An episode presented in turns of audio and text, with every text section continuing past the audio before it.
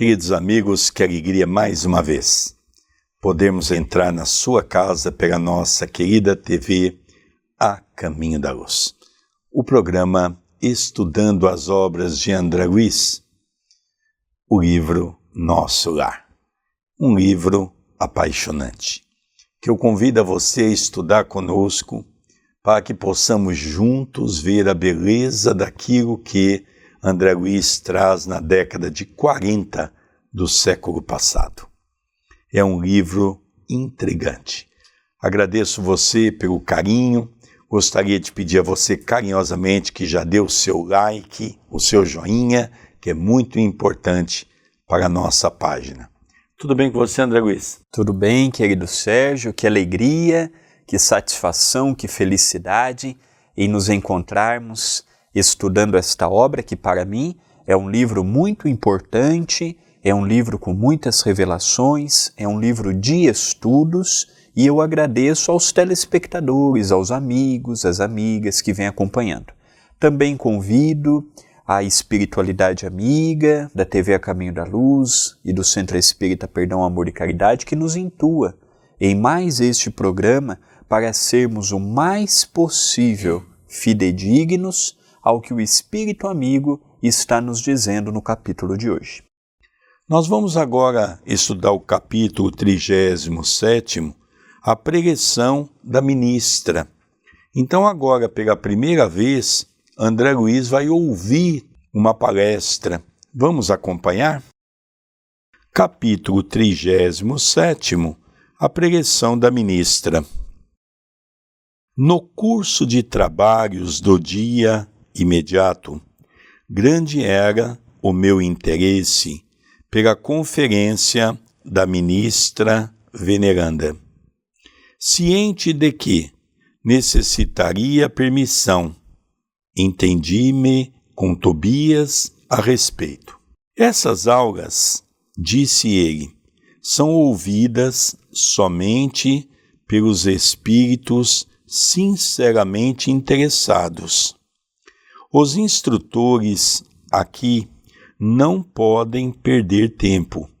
Fica você, desse modo, autorizado a comparecer com os ouvintes que se contam por centenas, entre servidores e abrigados dos ministérios da regeneração e do auxílio. Nós vemos que a cidade Nosso Lar é uma cidade com uma hierarquia muito bem fundamentada. Os espíritos não podiam fazer tudo na hora que desejassem. Então aqui para ele poder participar destas aulas com a ministra veneranda, ele teve de ter uma autorização. Então ele foi até o seu encarregado, humildemente, falou: Olha, Tobias, eu tenho muita vontade de participar tenho muita curiosidade, eu quero muito aprender. E aí o Tobias diz: olha, essas, essas aulas são para quem quer aprender. Aqui os instrutores não têm tempo a perder. Então nós já vemos que este capítulo será um capítulo de reflexões e que muito nos servirá para as nossas meditações. Dando continuidade, num gesto afetuoso de estímulo, rematou: Desejo-lhe excelente proveito. Transcorreu o novo dia em serviço ativo. O contato de minha mãe, suas belas observações relativa à prática do bem, enchiam-me o espírito de sublime conforto a princípio, logo após o despertar, aqueles esclarecimentos sobre o bônus hora me haviam suscitado certas interrogações de vulto. Como poderia estar a compensação da hora afeta a Deus? Não era atribuição do administrador espiritual ou humano a contagem do tempo? Tobias, porém, esclarecera-me a inteligência faminta de luz. Aos administradores, em geral, impede a obrigação de contar o tempo de serviços, sendo justo, igualmente, instituírem elementos de respeito e consideração ao mérito do trabalhador. Mas, quanto ao valor essencial do aproveitamento justo, só mesmo as forças divinas podem determinar com exatidão. Há servidores que, depois de 40 anos de atividade especial, dela se retiram com a mesma incipiência da primeira hora, provando que gastaram tempo sem empregar dedicação espiritual. Assim como existem homens que, atingindo cem anos de existência, dela saem com a mesma ignorância da idade infantil. Tanto é precioso o conceito de sua mamãe. Disse Tobias que basta lembrar as horas dos homens bons e dos maus. Nos primeiros, transformam-se em celeiros e bênçãos do Eterno. Nos segundos, em látegos de tormento e remorso, como se fossem entes malditos. Cada filho acerta contas com o pai, conforme o emprego da oportunidade ou segundo suas obras. Então aqui André Luiz querendo saber um pouco da divisão. Se não era um, uma... A mãe dele disse que cabe a lei divina, a providência divina, ressarcir o trabalhador pelas horas empregadas. E André Luiz não entendeu muito bem isso, porque ele acreditava ser um serviço do dirigente, no caso da colônia espiritual, da governadoria, ou de um determinado departamento ou ministério, e ele vai conversando com Tobias, o novo amigo que ele fez naquela cidade, ele pergunta alusivo às colocações de sua mãe, que ele não teve tempo de questionar sua mãe, de entrar em, em pormenores a respeito desta colocação. E aí Tobias explica que não, que nosso lar, quando você trabalha com crianças, por exemplo, você ganha em dobro, bônus horas, mas que no fundo, no fundo, a contagem não é feito ali em nosso lar, que é feito pela providência divina, que analisa a pessoa fez com amor, fez com desinteresse, o que estava motivando, são várias questões que culminam com o serviço que a pessoa está fazendo. É que ele diz que trabalhar no bem não é sinônimo de estar empregando bem o seu tempo. Ele fala: tem pessoas que trabalham 40 anos no bem, mas só que não, não saíram da infância espiritual. Interessante, né, André? Todo esse comentário seu, interessante o comentário de Tobias, porque exatamente se reflete a uma condição. O trabalho foi feito por duas pessoas. Uma pessoa fez com amor, com dedicação, com aquele desapego de tudo e de todos. O outro fez o mesmo trabalho, às vezes até rendeu a mesma coisa ou até mais, mas foi feito por orgulho, foi feito por vaidade, queria o tempo todo que as pessoas elogiassem o seu trabalho. Então ele quer dizer para nós que realmente Quanto mais nós dedicamos de coração, maior é o valor perante a lei divina. Por isso que nós já vimos no livro Obreiros da Vida Eterna, estudado por mim e pelo nosso querido Sérgio, Padre Domênico. No altar da Igreja Católica era amor, era Deus, era Jesus, conhecia os versículos, conhecia isso, conhecia aquilo, mas por detrás da batina era uma pessoa cruel. Enganou muitas mulheres, é, escravizou muitas mentes. Quando ele chega no mundo espiritual, ele vai direto para o abismo. Está aqui no canal da TV. Quem quiser estudar conosco, um espírito muito ligado a Zenóbia, dirigente daquela instituição da Casa Transitória, Fabiano. Então eu convido a estudarmos. Ele, para a sociedade, era um homem bom, um homem religioso, falava de Deus aqui e acolá, escrevia sobre Deus, mas as suas ações não eram compatíveis. Então nós percebemos que o que é levado em conta são as intenções. Essa contribuição de esclarecimento auxiliou-me a ponderar o valor do tempo em todos os sentidos. Chegada a hora destinada à pregação da ministra, que se realizou após a oração vespertina, dirigi-me, em companhia de Narcisa e Salúcio, para o grande salão em plena natureza. Verdadeira maravilha o recinto verde, onde grandes bancos de relva nos acolheram confortadoramente. Flores variadas, brilhando à luz de belos candelabros, exalavam delicado perfume.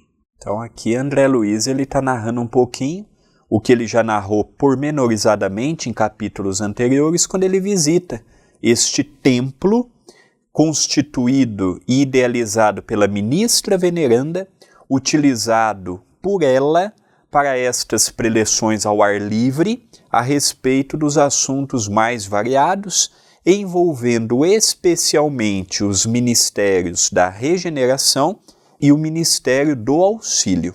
Então eram reuniões com esta finalidade. Continua. Calculei a assistência em mais de mil pessoas, na disposição comum da grande Assembleia.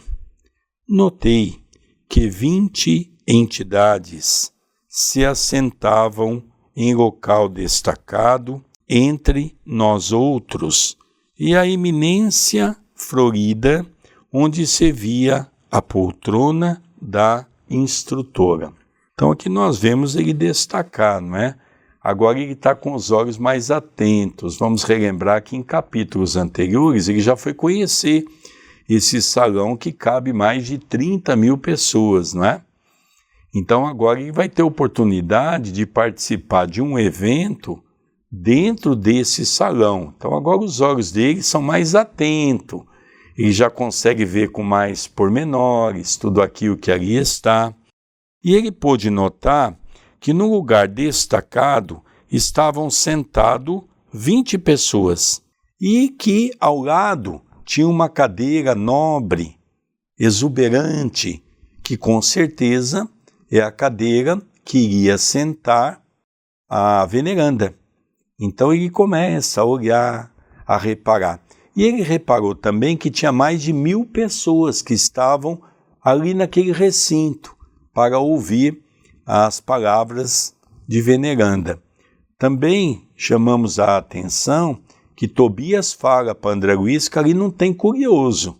São somente pessoas que são autorizadas, porque são pessoas que querem aprender alguma coisa em que podem participar. E agora nós vamos ver a explicação do porquê daquelas 20 pessoas, uma explicação dada pela nossa irmã Narcisa. A uma pergunta minha, Narcisa explicou. Estamos na Assembleia de ouvintes. Aqueles irmãos que se conservam em lugar de realce são os mais adiantados na matéria de hoje.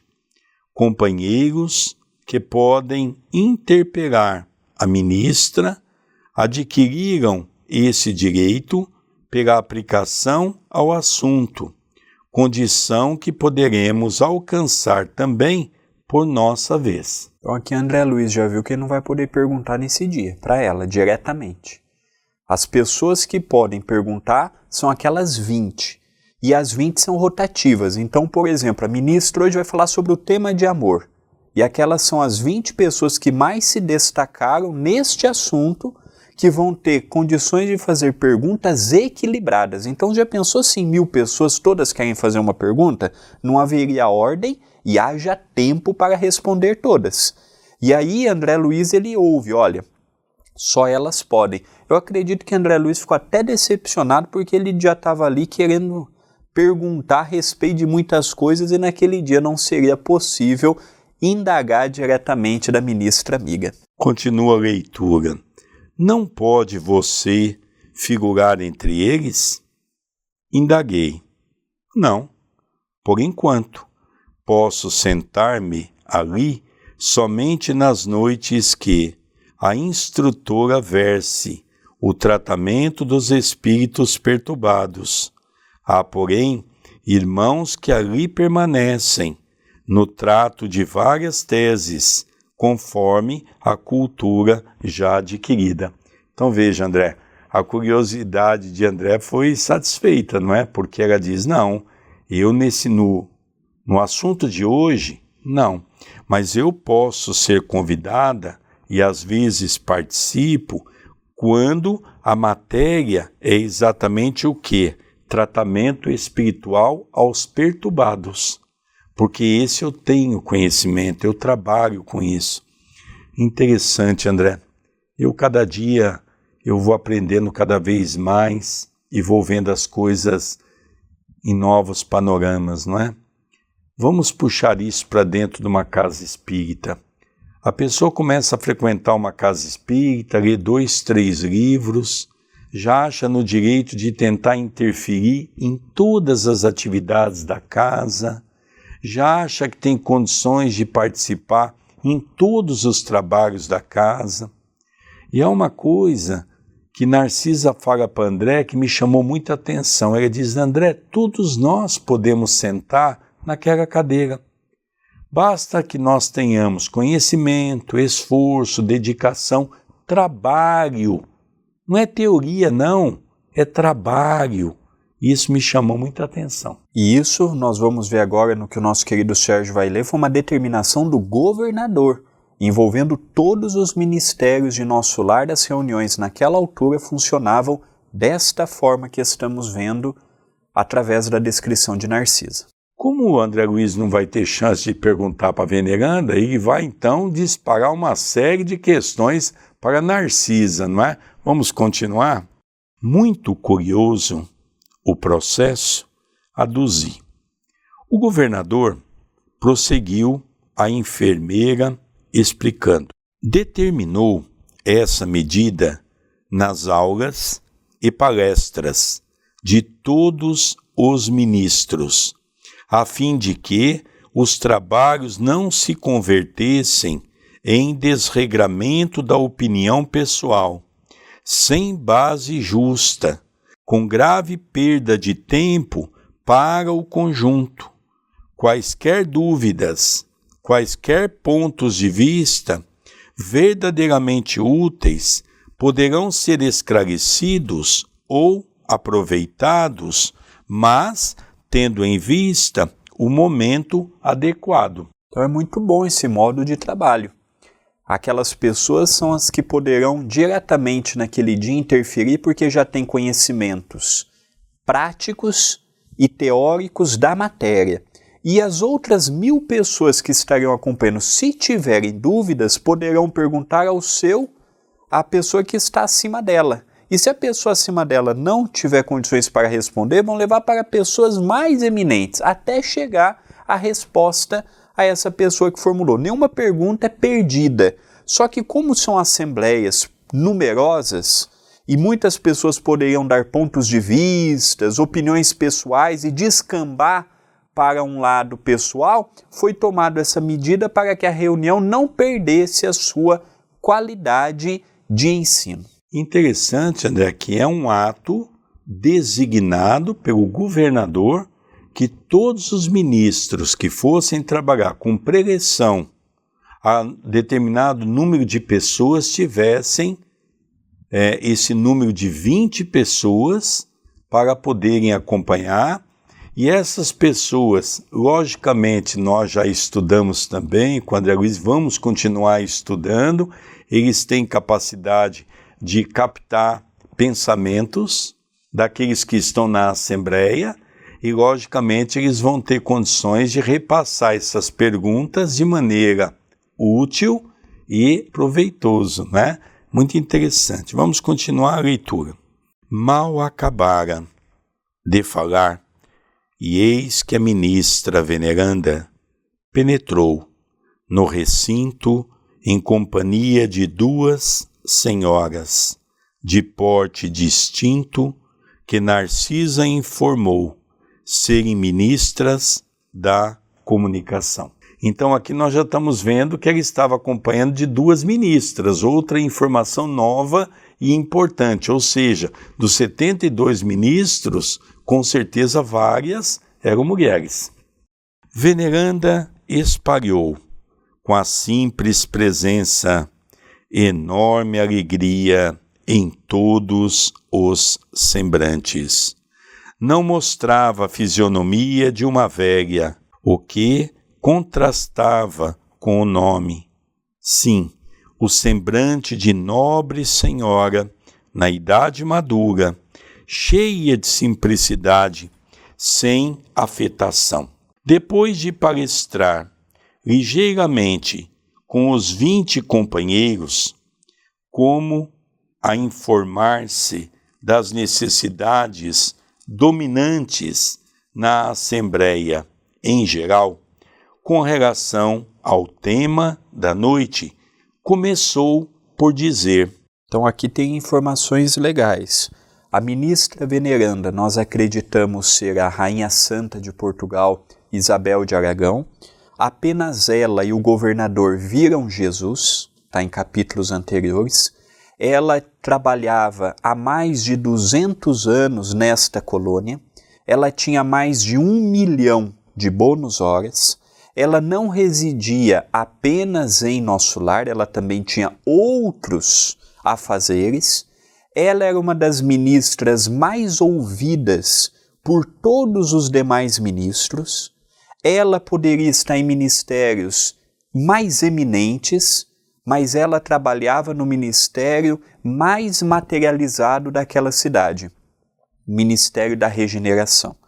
Ela era respeitada, ouvida, e ela, quando chegou na, naquela reunião, ela foi, ela foi acompanhada por mais duas ministras que foram também ouvi-la, também aprender com as suas elucidações a respeito do assunto proposto para esta Assembleia.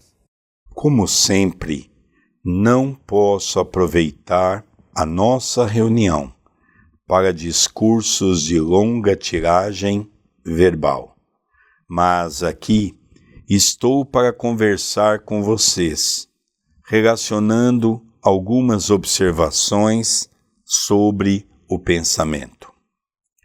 Encontram-se entre nós, no momento, algumas centenas de ouvintes que se surpreendem com a nossa esfera cheia de formas análogas às do planeta não haviam aprendido que o pensamento é a linguagem universal? Não foram informados de que a criação mental é quase tudo em nossa vida? São numerosos os irmãos que formulam semelhantes perguntas. Todavia, encontraram aqui a habitação o utensílio e a linguagem terrestres. Esta realidade, contudo, não deve causar surpresa a ninguém. Não podemos esquecer que temos vivido até agora referindo-nos à existência humana em velhos círculos de antagonismo vibratório. O pensamento é a base das relações espirituais dos seres entre si. Mas não ouvidemos que somos milhões, de almas dentro do universo, algo insubmissas ainda às leis universais. Não somos, por enquanto, comparáveis aos irmãos mais velhos e mais sábios, próximos do divino, mas milhões de entidades a viverem nos caprichosos mundos inferiores do nosso eu, os grandes instrutores da humanidade carnal ensinam princípios divinos, expõem verdades eternas e profundas nos círculos do globo, em geral, porém, nas atividades terrenas. Recebemos notícias dessas leis sem nos submetermos a elas e tomamos conhecimento dessas verdades sem lhes consagrarmos nossas vidas. Então aqui nós começamos a perceber que o discurso dela é um discurso muito parecido com aquilo que André Luiz gostaria de ouvir. Ela também faz, e ela já disse logo no começo: eu não vou fazer palestras, eu vou conversar sobre assuntos inerentes ao nosso cotidiano. Quando chegamos aqui, a grande maioria fica fazendo uma série de interrogações, perguntando por que, que nós não temos essas informações quando estamos na crosta. E ela então faz de uma maneira detalhada que nós não temos o pensamento, como ela mesmo diz, o pensamento é a base das relações espirituais dos seres entre si. Nós não temos cabeça, nós não temos espiritualidade, nós não temos evolução para receber dos espíritos superiores informações que venham nos falar sobre tudo isso. Vamos relembrar que na década de 40, quando Francisco Cândido Xavier, no século passado, traz esta obra, ele teve muitas dificuldades. No próprio movimento espírita, porque não se entendia essa obra. Essa obra já criou pânico. Até hoje tem os defensores, desde aquela época, que dizem que essa obra é uma obra de ficção. Não se aprofundaram, não tentaram compreender o lado espiritual. Olha que coisa interessante, André. E o assunto de hoje é o pensamento. Todos nós pensamos, os espíritos e os encarnados. Então é uma preleção, querido Sérgio, que nós podemos tirar também conhecimento para nós. Então ela fala: o pensamento é quase tudo. O deprimido vai assumir quais espíritos ao seu lado? Deprimido o ansioso, as pessoas que fomentam os mais variados problemas alimentados pelo seu eu. Então a pessoa carrega a própria cura, como a pessoa também carrega o seu desajuste, cabendo a ela fixar o teu pensamento, melhorar o ânimo, e nós, os espíritas, temos o Evangelho como a nossa base. Continuemos a leitura. Será crível que, somente por admitir o poder do pensamento, ficasse o homem liberto de toda a condição inferior? Impossível. Uma existência secular, na carne terrestre, representa período demasiadamente curto para aspirarmos à posição de cooperadores essencialmente divinos. Informamo-nos a respeito da força mental no aprendizado mundano, mas esquecemos que toda a nossa energia, nesse particular, tem sido empregada por nós em milênios sucessivos nas criações mentais destrutivas ou prejudiciais a nós mesmos. Então, aqui o que, que ela fala?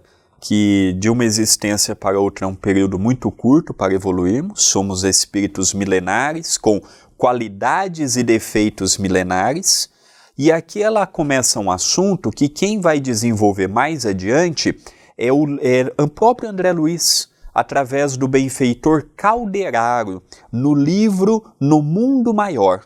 É um livro que já está disponível, todo o estudo feito por mim pelo nosso querido Sérgio. E lá o pensamento, Calderaro fala que pensamento tem cor, o pensamento tem cheiro, o pensamento forma os seus quadros, o pensamento é vida, corroborando com aquela frase de Dr. Bezerra pelo Chico, dizendo que o pensamento é um equalizador de quadros. O pensamento ele cria e os espíritos têm acesso a esta criação. E é interessante também, André, que ele diz que o pensamento tem cor e tem cheiro e ele se materializa. É muito interessante nós entrarmos na era do pensamento. Somos admitidos aos cursos de espiritualização nas diversas escolas religiosas do mundo, mas, com frequência, agimos exclusivamente no terreno das afirmativas verbais. Ninguém, todavia, atenderá ao dever apenas com palavras. Ensina a Bíblia que o próprio Senhor da vida não estacionou no Verbo e continuou o trabalho criativo na ação. Então aqui nós vemos que ela vai buscar, biblicamente falando, quando Jesus diz que o Pai trabalha incansavelmente e eu também trabalho. Então Deus não ficou apenas no Verbo, criou o planeta e se acomodou ele continuou o trabalho criativo. E é interessante que nós temos o nosso pensamento. E hoje aprendemos que através do nosso pensamento nós trazemos pessoas para perto de nós. Se temos pensamentos desequilibrados, vamos atrair espíritos desequilibrados. Se temos pensamentos voltados para a candura do amor, temos, logicamente, espíritos da mesma envergadura. Continua André Luiz. Todos sabemos que o pensamento é força essencial, mas não admitimos nossa milenária viciação no desvio dessa força. Ora, é coisa sabida que um homem é obrigado a alimentar os próprios filhos nas mesmas condições. Cada espírito é compelido a manter e nutrir as criações que lhes são peculiares. Uma ideia criminosa produzirá gerações mentais da mesma natureza. Um princípio elevado obedecerá à mesma lei. Recorramos a símbolo mais simples. Após elevar-se às alturas. A água volta purificada, veiculando vigorosos fluidos vitais, no orvalho protetor ou na chuva benéfica. Conservemo-la com os detritos da terra e faremos habitação de micróbios destruidores. Interessante. Então aqui ela fala que o a responsabilidade do nosso pensamento pertence a cada um de nós. E nós somos o que pensamos. Ninguém pensa por mim. O que eu permito é que obsessores passam a pensar comigo, mas os meus pensamentos são meus. Então cada um de nós é herdeiro de si mesmo. Ah, eu não sou feliz, eu não encontro a felicidade, mas qual é a forma que você projeta o teu mundo mental? O que você espera mentalmente? O que você cria diariamente? Aqueles pensamentos que o Sérgio não conhece, que as pessoas ao meu lado não conhecem, que são os íntimos. Então nós somos o que pensamos. Nós somos aquilo que criamos. Aquela pessoa que pensa no suicídio vai alimentando hoje, amanhã, depois, até cometer o suicídio. A pessoa que fomenta o assassinato, fomenta hoje, amanhã, até que comete o assassinato. Como a pessoa que idealiza o amor, idealiza o bem, idealiza ajudar os outros, mas materializa. Materializa esta ação, realiza esta ação. Então passa a ser nosso a, a, o direito de pensar, mas passa a ser nosso também as consequências do nosso pensamento. O pensamento é força viva em toda parte. É a atmosfera criadora que envolve o Pai e os filhos, a causa e os efeitos no lar universal. Nele transformam-se homens em anjos, a caminho do céu, ou se fazem gênios diabólicos a caminho do inferno. Aprendem vocês a importância disso? Certo, nas mentes evolvidas entre os desencarnados e encarnados, basta o intercâmbio mental sem necessidade das formas, e é justo destacar que o pensamento em si é a base de todas as mensagens silenciosas da ideia, nos maravilhosos planos da intuição. Entre os seres de toda a espécie, dentro desse princípio, o espírito que haja vivido exclusivamente em França, poderá comunicar-se no Brasil, pensamento a pensamento, prescindindo de forma verbalista especial, que nesse caso será sempre a do receptor. Mas isso também exige a afinidade pura. Não estamos, porém, nas esferas de absoluta pureza mental, onde todas as criaturas têm afinidades entre si. Afinamo-nos uns com os outros, em núcleos insulados, e somos compelidos a prosseguir nas construções transitórias da Terra, a fim de regressar aos círculos planetários com maior bagagem evolutiva. Então aqui nós começamos a ver a gravidade do pensamento. Aqui pela primeira vez, no seu discurso, ela fala das interferências do nosso pensamento e que os espíritos acabam usufruindo desses pensamentos e muitas vezes faz com que os encarnados menos avisados sobre as leis divinas acabam cometendo grandes deslizes. Vamos aqui ver, por exemplo, o caso do suicídio. Quantos cometem o suicídio sob a inspiração dos espíritos? Mas vejam, isso não quer dizer que foi os espíritos que cometeram o ato os espíritos inspiraram a pessoa a fazer. É importante nós entendermos isso porque eu vejo no movimento espírita as pessoas julgarem muita culpa para os obsessores, a Igreja Católica a Satanás, os evangélicos aos diabos, sendo que eles inspiram, mas cabe a nós tomarmos a decisão que essa decisão é a final. Então é muito interessante, André, a sua abordagem. Dando continuidade, nosso lar, portanto, como cidade espiritual de transição, é uma bênção a nós concedida por acréscimo de misericórdia, para que alguns poucos se preparem à ascensão e para que a maioria volte à terra em serviços redentores. Compreendamos a grandiosidade das leis do pensamento e submetamo-nos a elas desde hoje. Então aqui ela encerra essa primeira parte. Lógico, André Luiz não narrou tudo.